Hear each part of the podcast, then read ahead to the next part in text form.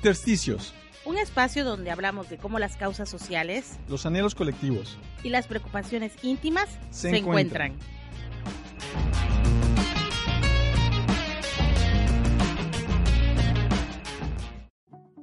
Comenzamos a migrar por la sabana, siguiendo la manada de bisontes, más allá del horizonte, a nuevas tierras lejanas. Los niños a la espalda y expectantes, los ojos en alerta, todo oídos, olfateando aquel desconcertante paisaje nuevo, desconocido. Somos una especie en viaje. No tenemos pertenencias, sino equipaje. Vamos con el polen en el viento. Estamos vivos porque estamos en movimiento. Nunca estamos quietos, somos trashumantes, somos padres, hijos, nietos y bisnietos de inmigrantes. Es más mío lo que sueño que lo que toco. Yo no soy de aquí, pero tú tampoco. Yo no soy de aquí, pero tú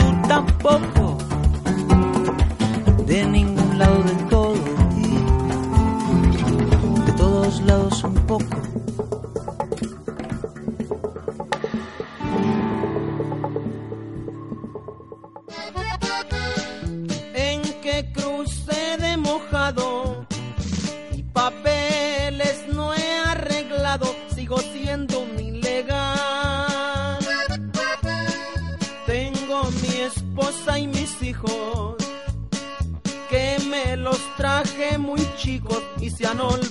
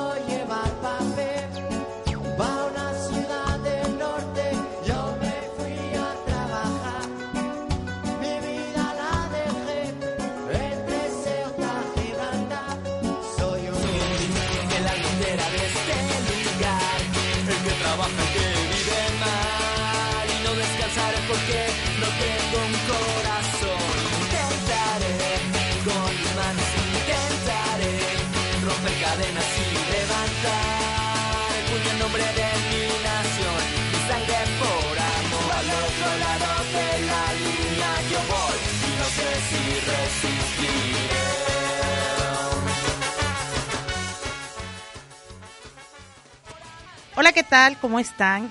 Estamos en este número de Intersticios Radio. En este programa hablaremos de migración, fronteras y encuentros. Soy Sandra de los Santos y hoy también me acompaña Ernesto Gómez Pananá. Ernesto, ¿cómo estás? Hola Sandrita, muy bien, muy contento de estar hoy nuevamente contigo y con las personas que nos escuchan. Y sí, el tema de hoy es migración, fronteras y encuentros. Hoy, ahorita abrimos el programa con un mosaico de canciones que hablan precisamente de este tema, que, es un tema bastante amplio y que también tiene inclusive que ver hasta con el nombre de nuestro programa, porque sin duda alguna también la migración, las fronteras y encuentros también tienen que ver con los espacios intersticiales. Así es, se relaciona con el nombre de nuestro programa. Mira, de las que yo pude rescatar de este mosaico de canciones, particularmente quiero mencionar una que, fue eh, una propuesta de nuestra invitada del día de hoy, que más adelante la presentaremos. Movimiento de Jorge Drexler, que habla de cómo al final somos una, pues, somos una especie más, animales migrantes, pues, animales que desde que mm, nos pudimos poner en dos pies, incluso desde antes, pues, el- este, vamos caminando y vamos transitando por distintos territorios. La otra que creo que coincidimos, que nos gusta mucho, Sandrita, es La Jaula de Oro de los Tigres del Norte, que es todo un clásico. No soy fan de los Tigres del Norte, pero esta canción en particular me cuadraba mucho como para esta para esta emisión. Creo que ahorita ha estado muy en boga el tema de la migración, sobre todo es un fenómeno, mira, tan propio como la humanidad misma y tan una condición cotidiana que se ha dado y que ahora está en una situación en la cual pareciera que es algo nuevo, cuando es algo que siempre ha estado. Sin embargo, por supuesto que estamos ante una situación migratoria distinta y la migración también nos lleva a las fronteras, pero no solamente las fronteras geográficas, sino también inclusive las fronteras imaginarias que tenemos, que no se ven, que no son muros como el que quiere que se quieran levantar o muros que podamos ver, pero que ahí están y que muchas veces es- son más difíciles de derrumbar que los eh, que los muros físicos. Sí. Y en estas fronteras también son puntos de encuentro.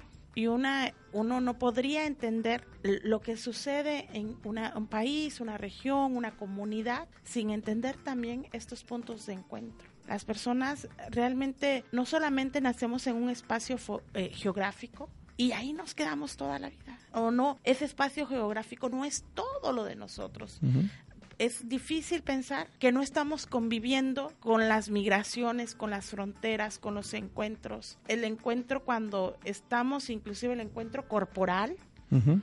Como también nuestro cuerpo también tiene fronteras, nuestros sentimientos, ¿no? Como también esto nos abre un abanico inmenso de posibilidades. De, de posibilidades de entender el concepto de frontera, el concepto de migración y el concepto de encuentro, los tres conceptos con los que intitulamos esta emisión del día de hoy. Efectivamente, nosotros nos habríamos ido, nos habíamos ido en un principio y, y habíamos preparado para, para este programa la definición de frontera geográfica, pero efectivamente dice en una de las que nos encontramos, líneas ubicadas en los límites de determinada región, ya sea un país, estado, distrito, creados con la finalidad de delimitar los- las determinadas porciones de tierra, aire y agua entre una región y otra. Además de las delimitaciones territoriales, también se establece la jurisdicción. Pero pues esta, con lo que tú acabas de decir, pues ya queda completamente rebasada y obsoleta, pues, ¿no? ¿Y, y cómo entendemos también las fronteras con los fenómenos migratorios? Ajá. ¿Cómo puedes decir, hasta acá termina México, cuando en Estados Unidos hay comunidades enormes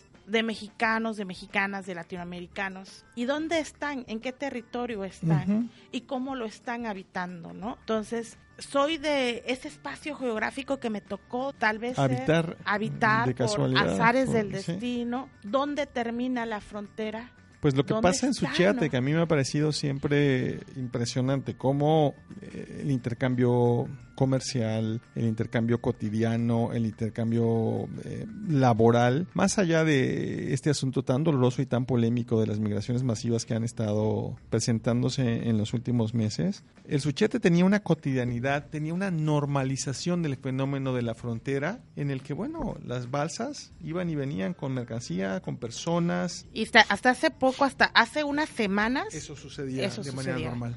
Así es. Fíjate que en el- nuestro pasado o, programa platicábamos con Jimmy, Jimmy un cineasta, Jimmy de León, sí. Jimmy de León, eh, que ojalá eh, tuvieran eh, la oportunidad de conocer su trabajo. Él es de Guatemala y platicaba con él y le decía, la verdad es que cuando voy a Centroamérica No me, es si- diferencia. me siento más cercana de allá que del norte del país. Y esa frontera, que no hay una frontera física entre el norte y el sur, la hay en la cotidianidad. Y en esa cotidianidad que nos permite estar más cerca de Centroamérica que con el norte del país a nosotros, a nosotras como habitantes de Chiapas. Yo siempre digo, cuando llego a Guatemala, El Salvador o cualquier país de Centroamérica, digo, a mí nunca me sacaron de Chiapas. Oye, pues a propósito de Jimmy de León y, y las amigas y los amigos de Guatemala, vamos ahora a escuchar una canción que debo decir que a mí me gusta mucho, que este personaje que canta Ricardo Arjona es polémico y es ave de, de algunas tempestades y grabó una canción hace algunos años con el grupo Intocable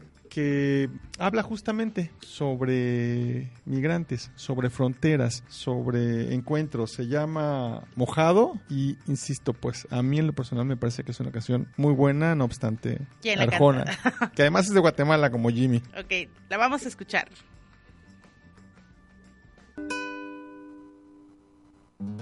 Empacó un par de camisas, un sombrero, su vocación de aventurero, seis consejos, siete fotos, mil recuerdos. Empacó sus ganas de quedarse, su condición de transformarse en el hombre que soñó y no ha logrado. Dijo adiós con una mueca disfrazada de sonrisa le suplicó a su Dios crucificado en la repisa el resguardo de los suyos. Y perforó la frontera como pudo.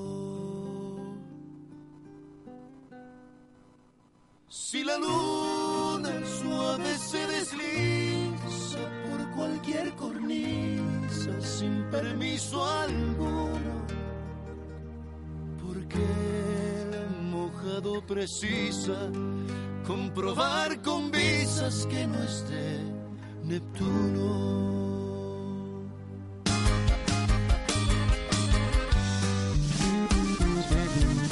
El mojado tiene ganas de secarse. El mojado está mojado por las lágrimas que bota la nostalgia. El mojado, el indocumentado, carga el bulto que legal no cargaría ni obligado. El suplicio de un papel lo ha convertido en fugitivo. Y no es de aquí porque su nombre no aparece en los archivos, ni es de allá porque se fue.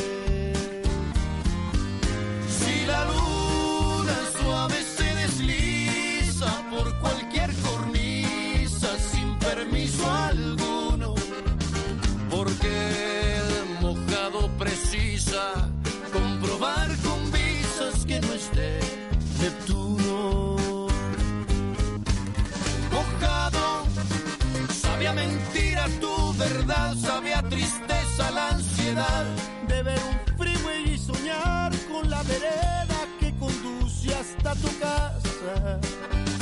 Mojado, mojado de tanto llorar, sabiendo que en algún lugar espera un beso haciendo pausa desde el día en que te marchaste.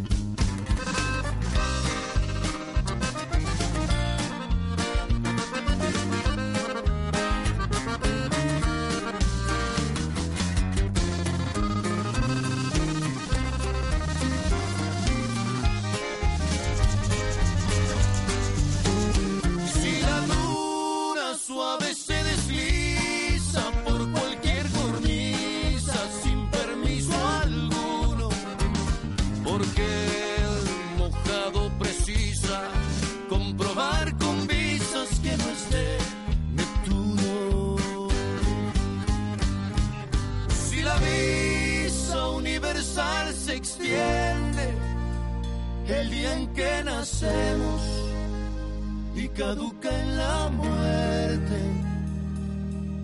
Porque te persiguen mojado si el cónsul de los cielos ya te dio permiso.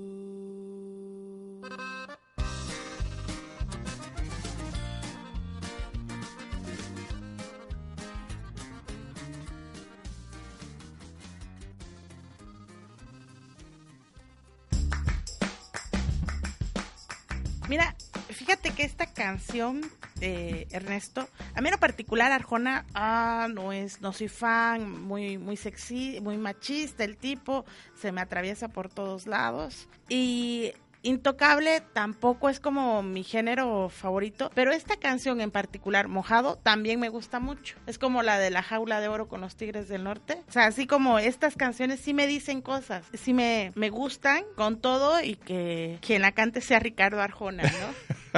Ya está claro que en este programa también Ricardo Arjona causa algunas controversias. Oye, pero ahora tenemos eh, la cápsula que preparó Luisa Oviedo para esta, esta ocasión.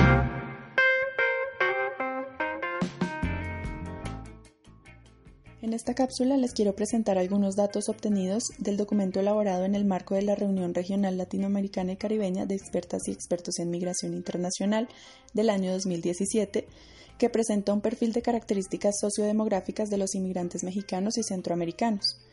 Primero, en relación a quién migra más. La migración mexicana y la proveniente de los países de Centroamérica es aún más masculina. En el primer caso, el volumen de hombres supera en 18% al de mujeres y en el segundo caso, específicamente en Guatemala, Salvador y Honduras, es de un 26%. En relación con la edad de los inmigrantes respecto al flujo reciente como a la población total residente en los Estados Unidos, los datos muestran que la migración reciente de México y de los países de Centroamérica es esencialmente joven. En el primer caso, la edad promedio es de solo 28.9 años y en el segundo de 25.2 años.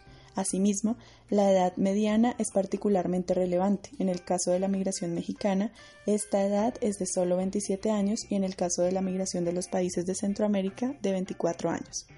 Igualmente, destaca que el 25% de los inmigrantes mexicanos residentes son niños y jóvenes, menores de 20 años, proporción que se eleva al 28% en el caso de los migrantes provenientes de los países de Centroamérica.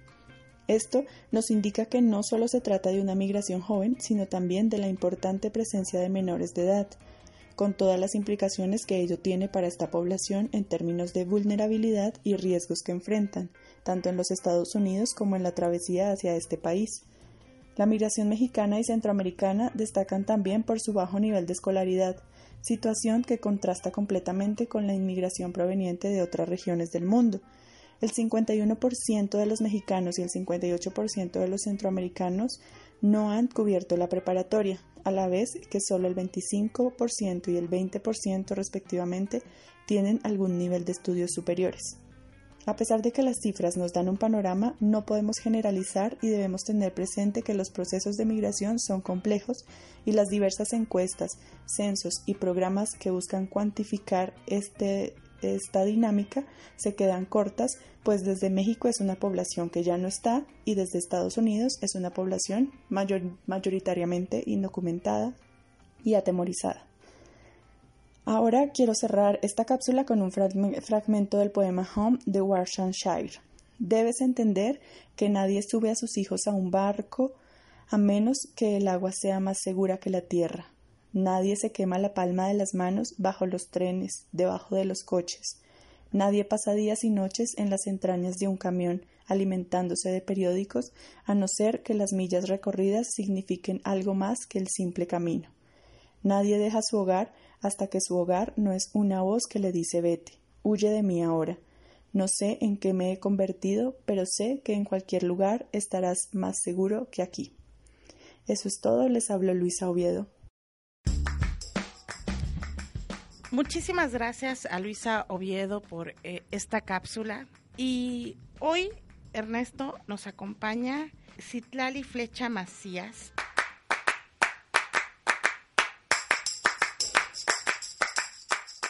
Ella es doctora en estudios regionales, pero ya tenemos un rato platicando con ella. Déjenme comentarles que antes de empezar a grabar este programa tuvimos una conversación muy amena con, con Citlali donde nos platicaba acerca de su trabajo de investigación. Ella es doctora en estudios regionales por la UNACH, es maestra en estudios culturales, es licenciada en ciencias de la comunicación y ha trabajado con el tema de Cuerpo y Cultura. Ha estado también colaborando con otras universidades y ha trabajado el tema de la migración, eh, de este desplazamiento interno que se da que es donde hablábamos que no existen a veces fronteras físicas, pero hay unas fronteras que se dan, que son más fuertes y que a veces son más difíciles de derrumbar. Y nos da mucho gusto, Citlali, tenerte hoy acá con nosotros. Y lo que nos platicabas al, hace un momento antes de iniciar a, a grabar acerca de tu trabajo de investigación, de lo que has estado trabajando tanto en la maestría como el doctorado.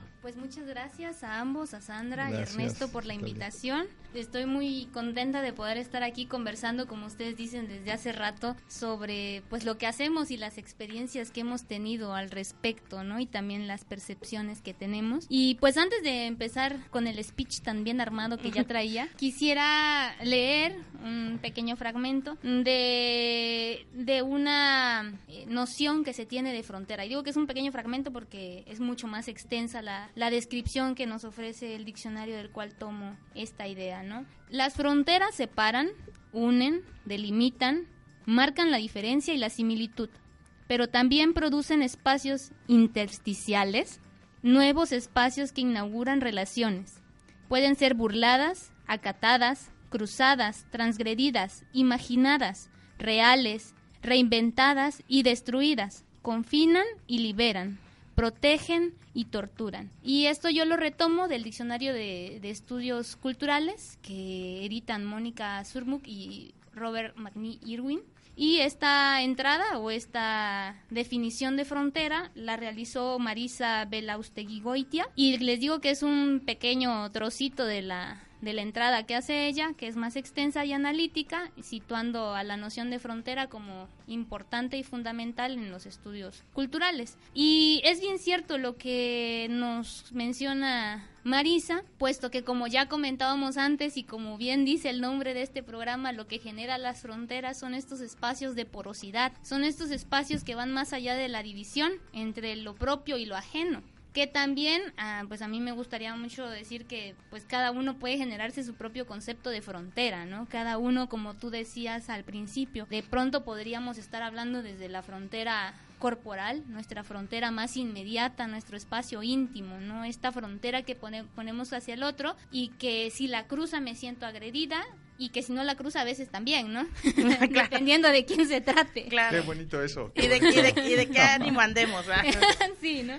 Eh, pero bueno, la idea que yo tengo de frontera es que esta puede ser tanto física, pensando en la cuestión geográfica, también digo en la geografía corporal de la que ya venimos hablando, pero si vamos aumentando en la escala este territorio que se habita, que ojo que ya hablar de territorio ya es una noción mucho más construida que frontera, no que frontera, digo que, que, espacio mismo. Estaría también esta idea de frontera que es simbólica y metafórica y también un carácter pedagógico del concepto frontera, ¿no? Entonces, eh, estas tres este, ideas que yo venía trabajando, ideando a- antes de venir para acá, eh, me remitían mucho a esta idea de las fronteras naturales, digamos, ¿no? De pronto un río, eh, una montaña, pero que tú, si sabes nadar, te avientas al río y lo cruzas, eh, que si sabes escalar, escalas la montaña y ya estás del otro lado. En fin, están estas eh, definiciones de espacio en función de cosas que ya existen, que son hasta cierto punto naturales, una piedra, un árbol, pero luego vendría esta otra parte, la parte simbólica que se le dan a esos espacios o esos elementos del paisaje que se encuentran ahí. Gilberto Jiménez nos hablaría, por ejemplo, de, de espacios geosimbólicos. Martín Barbero nos hablaría de topología y este y topografía del espacio, ¿no? O sea, el espacio que está y los sentidos que le damos a esos elementos del espacio, las lecturas que hacemos, ¿no? De un árbol, de un mojón, ¿no? Y, y que es ahí donde vamos construyendo también nuestras fronteras, desde la bardita que todavía alcanzamos a ver en algunas zonas rurales, ¿no? que, es el perímetro de un rancho, de una casa, hasta las fronteras tan demarcadas que tenemos actualmente, que, que son los muros, ¿no? Entonces creo que son como esas escalas que podríamos tener de, de entrada como imagen de lo que sería una frontera, ¿no? Una frontera espacial que tal cual divide a los de aquí y a los de allá. Y que en estricto sentido yo también me quedaba pensando en la cuestión de, de este simbolismo que cargaría las al concepto de frontera, también con aquello que denominamos geopolítico, ¿no? Desde el conocimiento mismo hasta el dijera Grosfogel, estas cuestiones del ser y no ser, si yo soy de aquí, entonces No soy de- o no soy, ¿no? Ah, O Facundo Cabral, ¿no? Que no soy ni de aquí ni de allá. O la India María. También, también. comentábamos, ¿no? Cómo estas cuestiones de fronteras no es algo que nada más se dé en un solo territorio, en un solo espacio, sino que se da en Latinoamérica, se da en otros continentes, En Europa. en Europa, en Asia problema. también. Hay e- estas situaciones y cómo se viven. Cómo, viven las situaciones y cómo se forman también estos espacios intersticiales en esos otros lados que pareciera que no son nuestros y que nos quedan muy lejanos, pero que en la práctica la práctica que se da ya no es tan lejana a la que se está dando, por ejemplo, acá, ¿no? Así es, creo que el acompañante, como bien dice el título de esta edición del programa, de, su programa, Migración, Fronteras y Encuentros, pues es que la noción de frontera siempre estará acompañada de, de la noción de desplazamiento, de movilidad, eh, de estos regímenes de, de, movilidad que actualmente te dicen que si eres de un lado y no de otro eres ilegal, que si no tienes los documentos para pasar del otro lado, entonces no eres bienvenido o que si no vienes a trabajar entonces a lo mejor tampoco eres bienvenido, ¿no? En fin, son diversas desde las nomenclaturas hasta las prácticas que devendrían en función del por qué se uno, uno se moviliza, desde dónde se moviliza y como bien decías, ¿no? Como conversábamos antes, eh, estas dinámicas que vemos nosotros de este lado del mundo, pues no son tan ajenas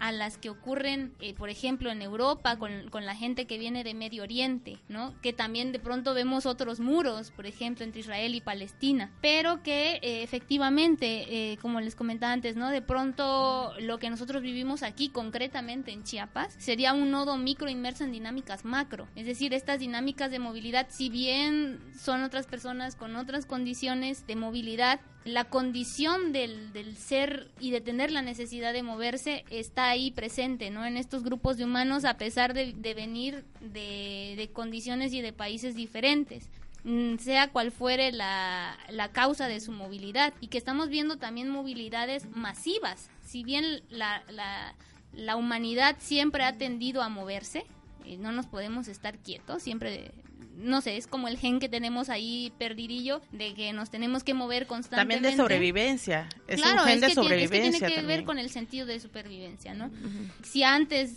los cazadores que pasaron de ser recolectores a ser cazadores iban detrás de los mamuts y con eso cruzaban a otros territorios a veces sin darse cuenta, ahora tenemos esta cuestión eh, de la frontera simbólica, de la frontera geopolítica. Ya no puedes ir detrás del mamut porque resulta que ya el mamut cruzó a otro territorio que ya no es el tuyo. Pero vas a conseguir el trabajo de Estados Unidos, que al final es un poco lo mismo. Que ¿no? es un poco el mamut. Exacto, ese sería el mamut, exacto. Un mamut verde. Esa sería la analogía, ¿no? Sí. Exactamente. Las dinámicas cambian, ¿no? Pero la naturaleza humana es la misma, ¿no? La necesidad de, moverse, de buscar la vida, exactamente. O de huir también de las amenazas. Claro, de huir de ciertas situaciones que ponen en riesgo la vida misma. Y es ahí donde caemos también en esta paradoja, si le queremos llamar así, en la que estoy intentando sobrevivir, no importándome mi vida, ¿no? O sea, arriesgando mi vida para poder seguir viviendo o ayudando a otros, ¿no?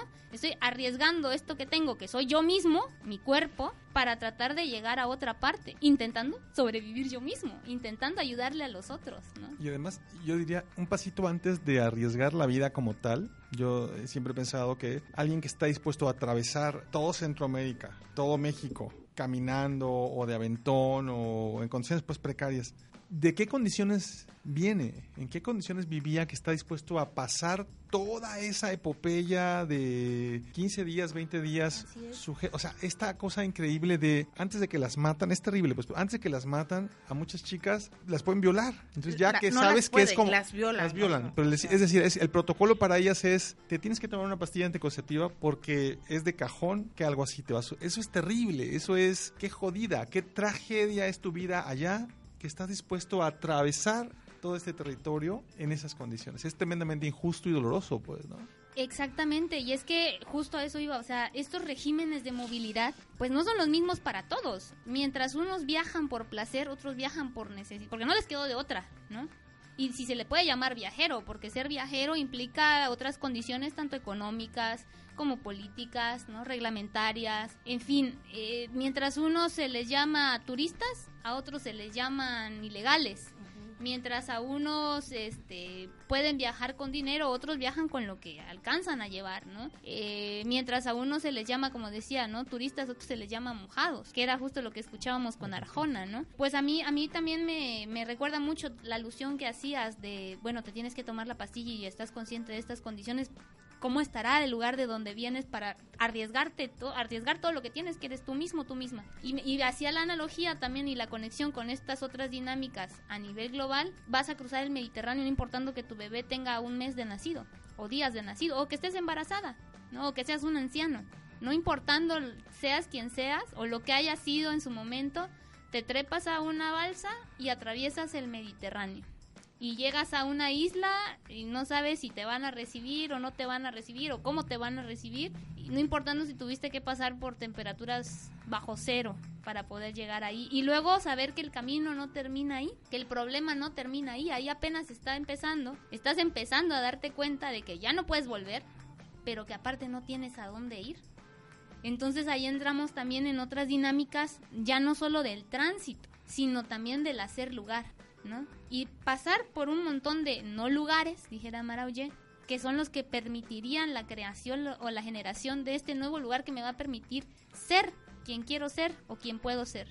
¿no? En función de lo que creo, de lo que pienso, mm, de la política en la que sí creo, o de aquello en lo que no creo y que por tanto me tengo que ir, o de circunstancias que están más allá de mi elección, ¿no? De pronto en estas cuestiones geopolíticas, quienes deciden sobre la vida de un pueblo son sus gobernantes. Y incluso a veces ni ellos, son las mismas dinámicas globales en las que están inmersos esos países, ¿no?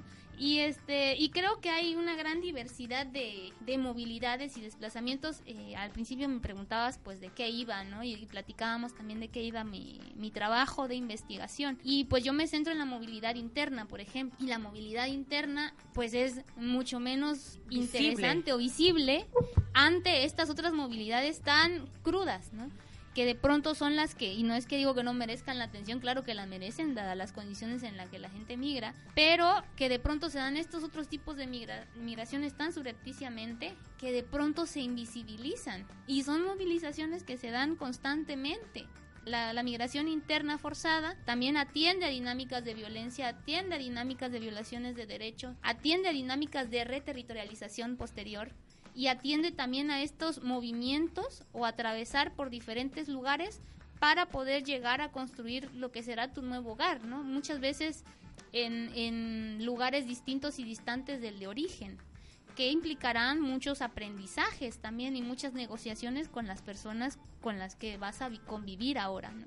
Y que también verlo como una, eh, una condición, porque a veces vemos estas situaciones de migración o vemos las fronteras eh, o vemos los encuentros como una cuestión de ser dicotómico, ¿no? O es bueno o es malo, ¿no? Y, y es una condición que además ha sido, eh, es una condición milenaria desde que las personas somos personas, estamos en esta, en esta condición y ahora pareciera que se vuelve algo bueno o malo, estás a favor o en contra. Y es más bien decir, no, es algo que se vive y es en qué condiciones se vive y cómo hacemos que en, en el camino no haya esta violación de derechos humanos, no haya este deshacer de las personas, de que dejas de ser persona, de un trato tan inhumano que se da, ¿no? Entonces creo que también por ahí hay algo que también nos tenemos que cuestionar, que tenemos que pensar. Y que es, creo que el ejemplo que condensa esto que tú dices es algo que en algún momento se reflexionaba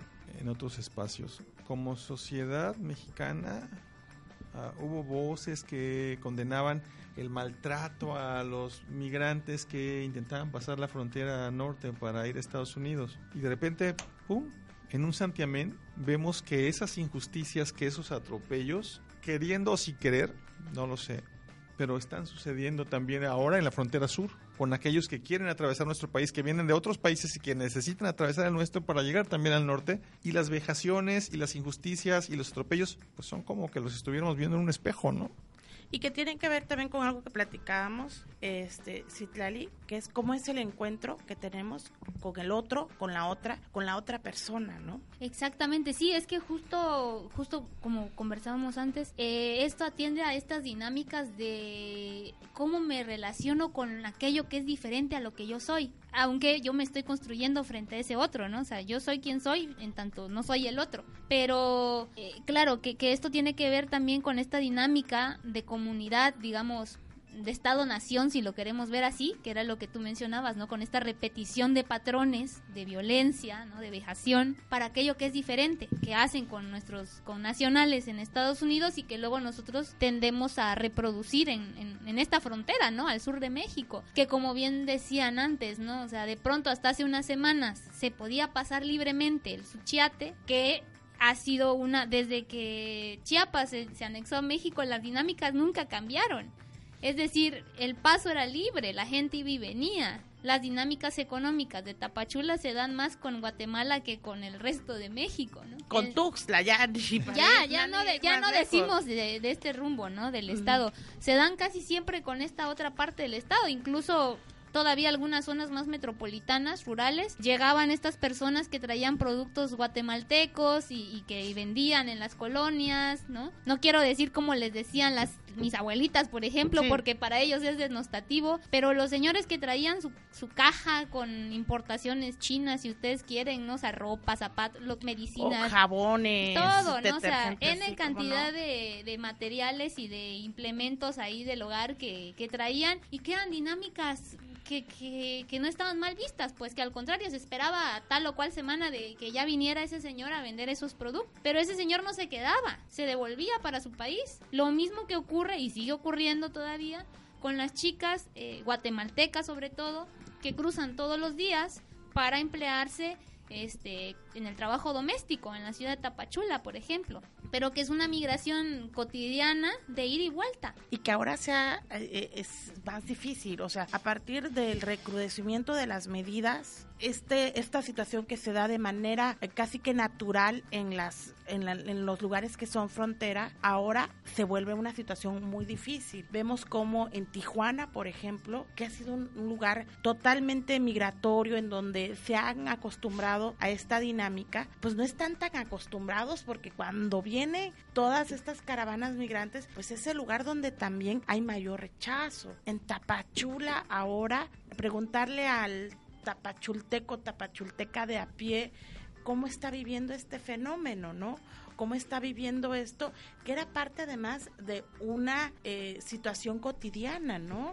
Exacto, es que como te digo, o sea, la migración masiva es así, es un acto sin precedentes. Como te digo, o sea, siempre habíamos tenido migración de ida y vuelta constantemente, o flujos migratorios que sí que iban al norte, pero que de pronto no se habían dado con el volumen con el que se han dado las últimas migraciones, ¿no? Las últimas caravanas, donde además viene gente que no solo es centroamericana, sino que también vienen de otros países del Caribe, incluso africanos De Asia de también. asiáticos, aunque la migración asiática, pues bueno, tenemos la herencia en toda la zona del Soconusco, ¿no? De la migración asiática, pero que bueno, que ahora está pasando, o sea, no, no es que se estén quedando, algunos sí se quedan, ¿no? Pero otros están pasando por todo el territorio nacional y como bien dices, o sea, Tijuana de, que de toda la vida, toda la zona norte ha estado hasta cierto punto familiarizada con el paso de gente, de los mismos mexicanos que atraviesan por la frontera norte.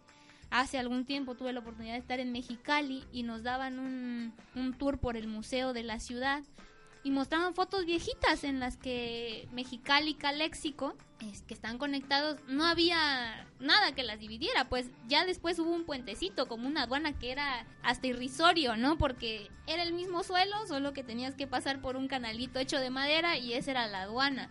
Entonces, Esa era la frontera. ese era No. el- De, de hecho, seguramente lo leíste ahí y alguna vez te lo conté, Sandrita. Caléxico y Mexicali se llaman, se fundaron como ciudades eh, her- hermanas, Hermanas. pues, desde su origen. Caléxico es la mezcla de California Y y México. México, y Mexicali es la mezcla México, de California. México, México y California. Así Las es. palabras están ahí cortadas Así y combinadas. Entonces imaginan la conexión histórica que hay ahí y luego todo este advenimiento también histórico, ¿no? Y, y procesual del establecimiento de la frontera y de una frontera mucho más rigurosa que culturalmente no estarían tan separados. Y que aparte y, si seguimos en la zona norte eh, se han hecho investigaciones sobre un pueblo que es binacional un pueblo originario que es binacional que son los Tohono O'odham que cuando se vino el recrudecimiento con Trump de- del establecimiento del muro este pueblo iba a quedar dividido este pueblo iba a quedar mitad en México, mitad en, en Estados Unidos. Y que ¿Y cómo divides eso, además? Exacto, ¿cómo, ¿cómo divides un pueblo que está hermanado culturalmente? ¿no? Un pueblo que, que posee las mismas culturas y cómo puede ser que unos se convierten en ciudadanos mexicanos y otros en ciudadanos estadounidenses cuando forman parte de una misma región cultural, si lo queremos ver así, y que si lo trasladamos nuevamente a estas dinámicas globales, pues tenemos este el Kurdistán, la región del Kurdistán, que está en tres países, si no es que cuatro, no me acuerdo, Irán, este, Turquía y no recuerdo si Irak también. ¿no? O como pasa en la laguna, aquí en el norte, Claro. en Coahuila, que es exactamente lo mismo, una región Durango, Nuevo León, Coahuila, si mal no recuerdo, que están divididas so- geopolíticamente Geopolítica. en tres instancias, entidades federativas, pero que al final son un solo cuerpo, que es la laguna. Exactamente. Bueno, ya ni hablemos de Chalchihuitán y Chenaló, pues. Claro, o sea, claro, claro, claro, claro. Y bueno, que justo a eso también quería ir cuando hablábamos de, de la migración interna, pues en el contexto chiapaneco, creo que es un hito en, en cuestión de, de, mi- de movilidad tanto interna como, movili- como territorio de paso de toda la migración que viene de, de Centroamérica y de Sudamérica, ¿no? Y de otros países. Creo que la condición de Chiapas, ya, ya no quiero decir que es privilegiada en el sentido de todo esto que ocurre, pero es claro que hay una gran diversidad porque estamos observando toda esa movilidad y toda esa porosidad de la frontera, bueno, hasta hace algunos días, ¿no? Pero que la gente siempre va buscando el caminito, a ver por dónde. Y es que esa es otra cuestión en la cual me he quedado pensando desde hace algún tiempo, bueno, si, si llegara en algún momento a ocurrir que se cerrara la frontera, seguramente la gente va a buscar otra ruta. Mar, lo que ustedes quieran, helico, no sé. Pero seguramente o se va a trepar a algún lado o no. Eso es... algo va a pasar. O sea, Claro. la, la dinámica de, de movilidad no cesa,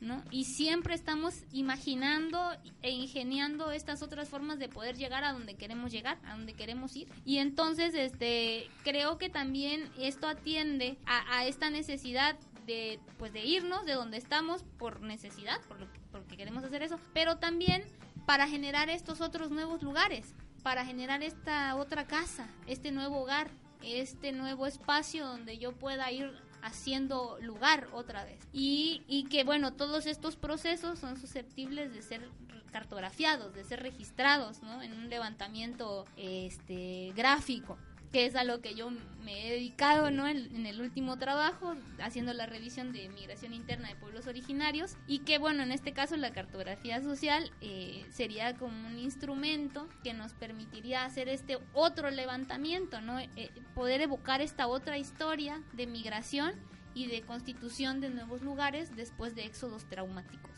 Pues, Citlali, muy agradecidos, agra- eh, agradecida con, con que hayas aceptado venir al programa y platicar, porque además el hablar de estos temas y a veces eh, el entendimiento más allá de estos temas también nos permite la aceptación y decir, claro, ahí está, y cómo lo tomamos, y qué acciones tomamos frente a algo que, que ahí está y que no tendría que ser un problema o el problema actual, ¿no? Entonces, cómo eh, el poder hablar esto bajo otros um, otras aristas creo que es muy importante. Citlali, muchísimas gracias por venir a compartir con nosotros, con nosotras, tu conocimiento, las investigaciones que has realizado y esta mirada. Pero además que lo platicas de una manera tan apasionada, tan entusiasta, vamos, se nota que tu línea de investigación la disfrutas profundamente y eso hace que uno también se meta al tema con mayor interés. Muchísimas gracias. Pues muchas gracias Sandra, Ernesto por la invitación.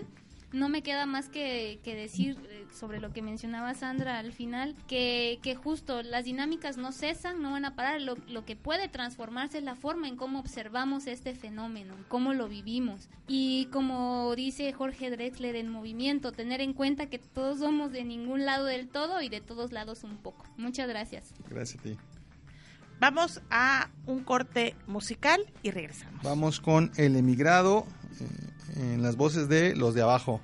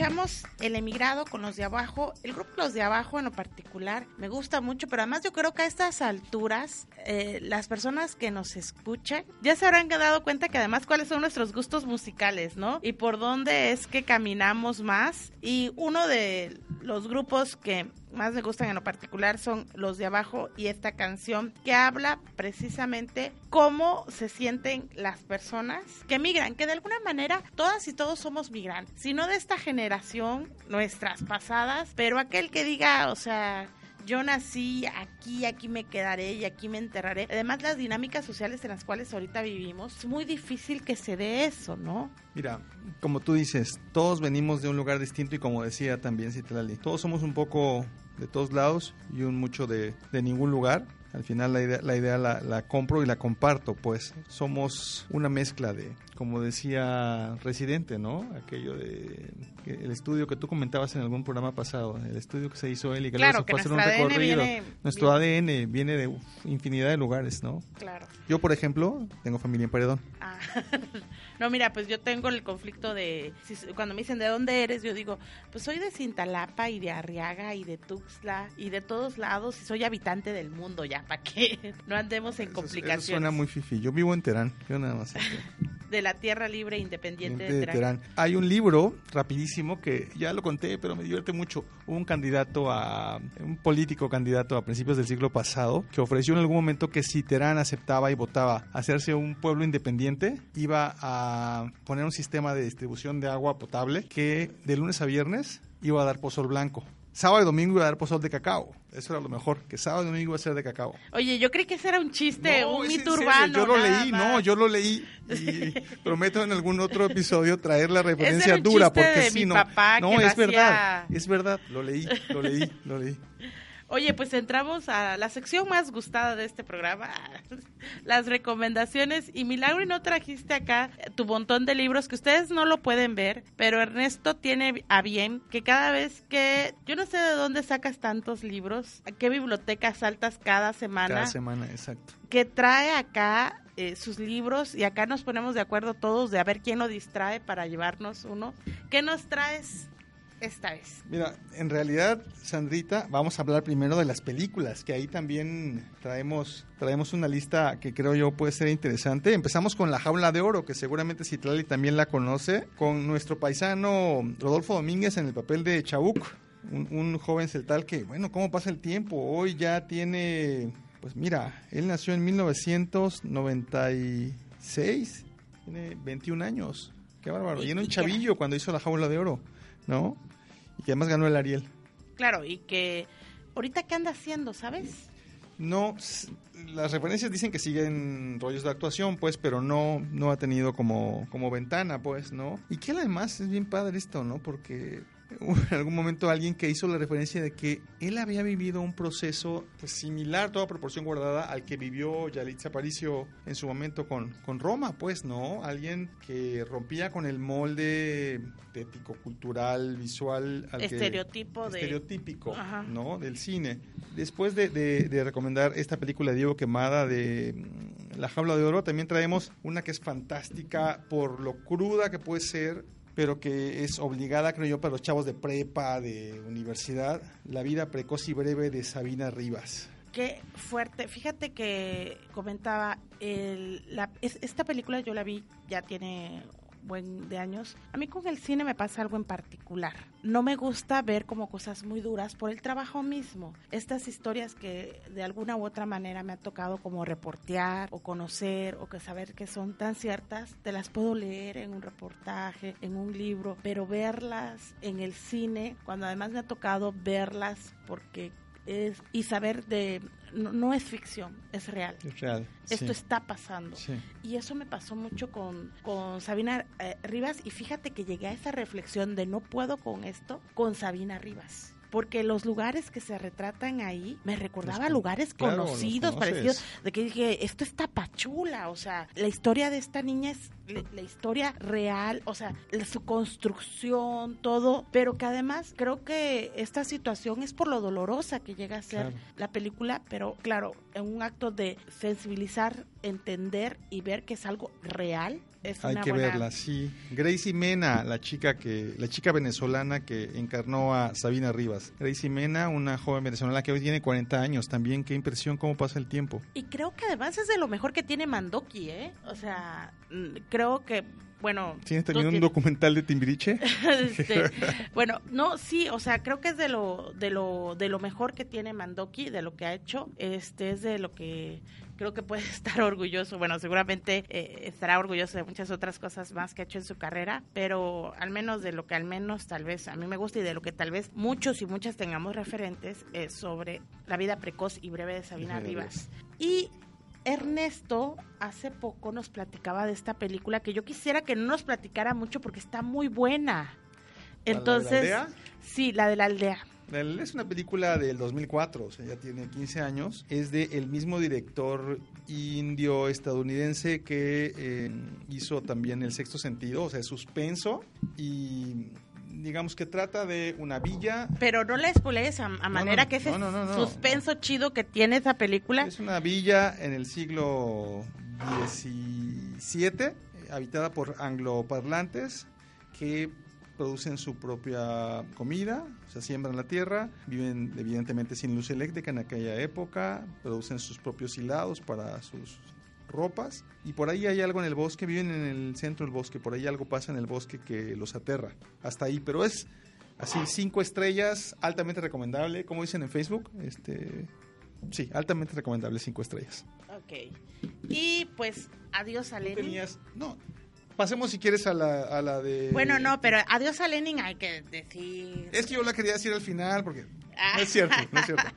No, es que sabes que luego me acordé que Adiós a Lenin la comentamos en el programa Cero, ¿Ah, sí? ¿En Intersticios. serio? Entonces ya salió por ahí. Bueno, pero yo quiero pensar que cada vez tenemos como nuevos escuchas y que ahorita, este, bueno, les recomendamos Adiós a Lenin. Adiós a Lenin es eh, la frontera de las dos Alemanias cuando se cae el muro justamente y una situación muy simpática en la que un personaje se envuelve en una dinámica para evitarle el shock a, a su mamá que era mm, una habitante de la República Democrática Alemana. Divertida además, divertida. Tú traías Lenin. una serie que querías recomendar. Claro, claro, es una serie de Netflix.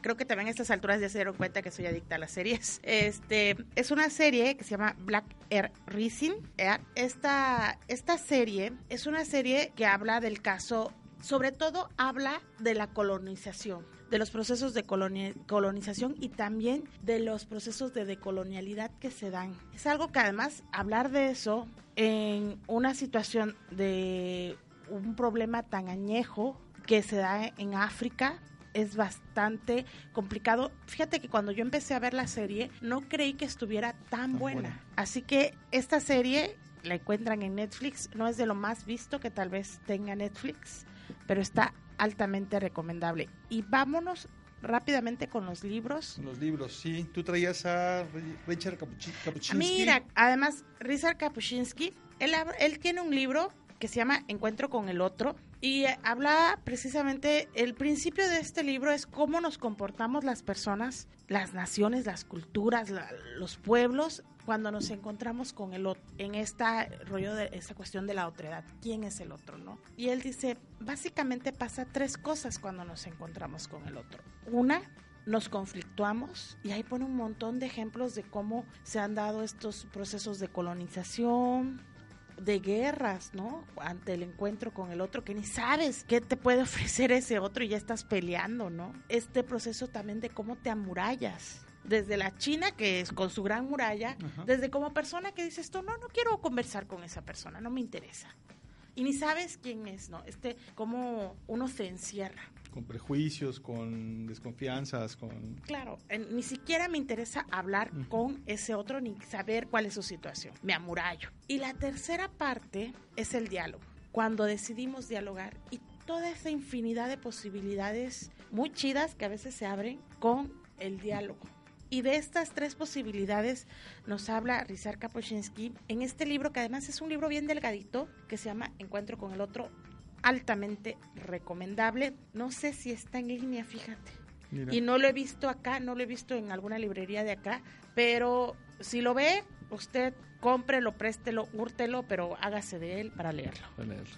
y traemos aparte eh, algunos otros. El último judío es una novela de 1999 de Noah Gordon y justamente la novela se ubica en España, que ya de suyo es un territorio que era, pues, España se formó a partir de Castilla y León, Aragón, vamos, pequeños territorios que al final eh, se unieron para formar el gran reino de España y en algún momento, pues, en la historia, expulsan a los judíos, que eran un un, fragmento, un porcentaje de la población importante. En la época de la Inquisición los expulsan si no se convertían o los, uh, los mataban o los, los corrían del territorio, los expulsaban. Entonces, esta novela habla de las peripecias de Jonah Toledano, un joven eh, justo de Toledo que tiene que esconder su cultura y su religión para poder sobrevivir. Todo lo que va es él, una novela. Es una novela. Es una novela extensa, ¿no? Es una, es una, novela extensa, digo, como 500 páginas, pero eh, altamente, ligerita, altamente ligerita. Ligerita y muy, de verdad muy rica, de verdad muy rica. Un último, un último, una última recomendación. Migrar es un libro que tú viste, Sandrita, que es un, un libro ilustrado que Les se... prometemos que, es, que vamos, vamos, a, a poner fotos. las fotos. Es un libro que se despliega, que es un, una cosa más bien para, para apreciar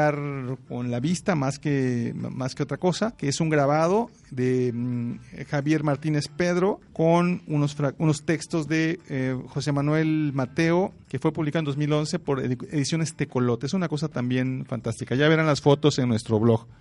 Así es, y también en nuestro blog eh, pueden encontrar un texto que voy a subir, les prometo muy pronto, o sea, en esta, en esta semana. Seguramente cuando usted escuche intersticios de esta emisión ya estará arriba sobre la serie de la que le hablaba, que hice hice una reseña de esta serie uh -huh. y que se las les prometo que la podrán leer en nuestro blog sobre intersticios, nuestro blog que está en Blogspot. Bueno, pues ya para Vamos. cerrar, mandamos Vamos. a nuestro último corte musical, regresamos para despedirnos. Vamos, vamos con Frijolero de Molotov y regresamos para despedirnos.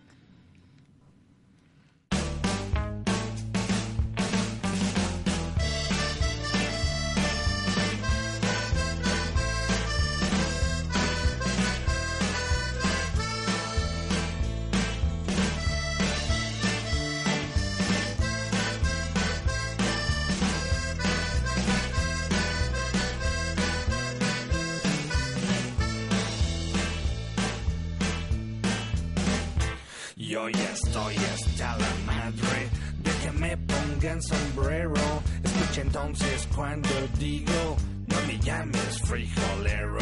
Y aunque exista algún respeto, no metamos las narices. Nunca inflamos la moneda, haciendo guerra a otros países. Te pagamos con petróleo o intereses nuestra deuda.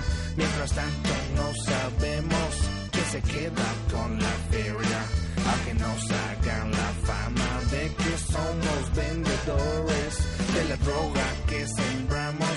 Ustedes son consumidores. Don't call me gringo, you fucking beaner. Stay on your side of the goddamn river. Don't call me gringo, you beaner.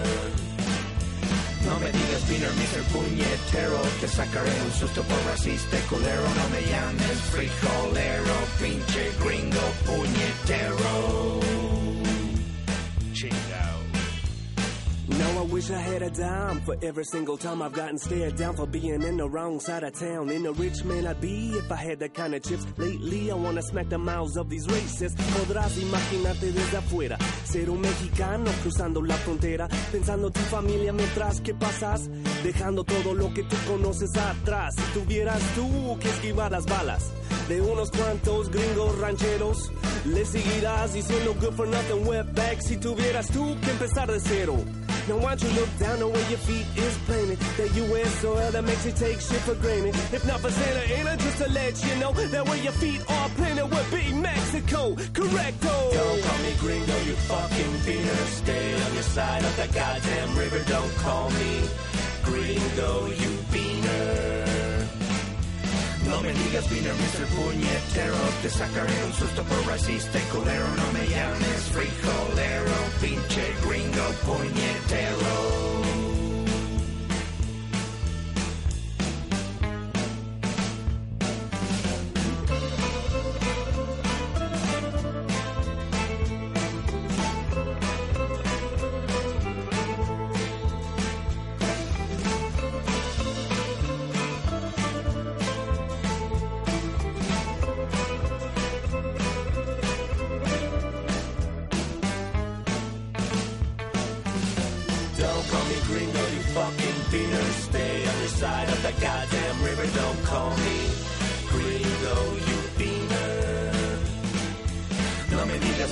Puñetero. Te sacaré un susto por racista y culero. No me llames frijolero. ¿Pinche gringo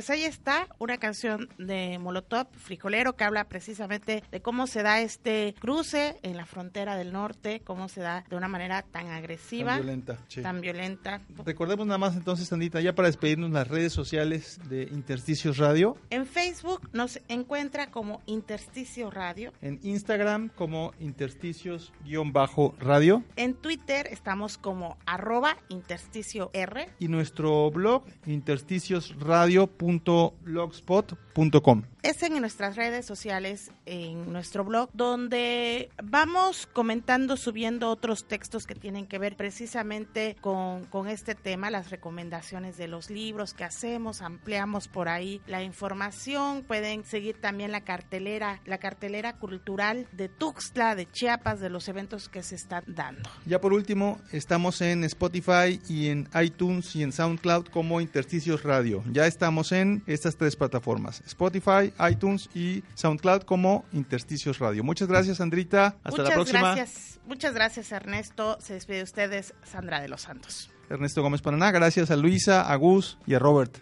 y a Citlali.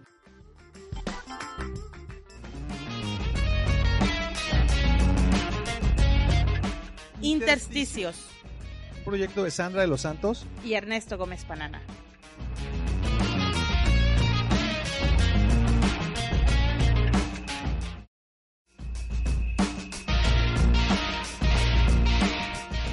Intersticios Un proyecto de Sandra de los Santos. y Ernesto Gómez Panana.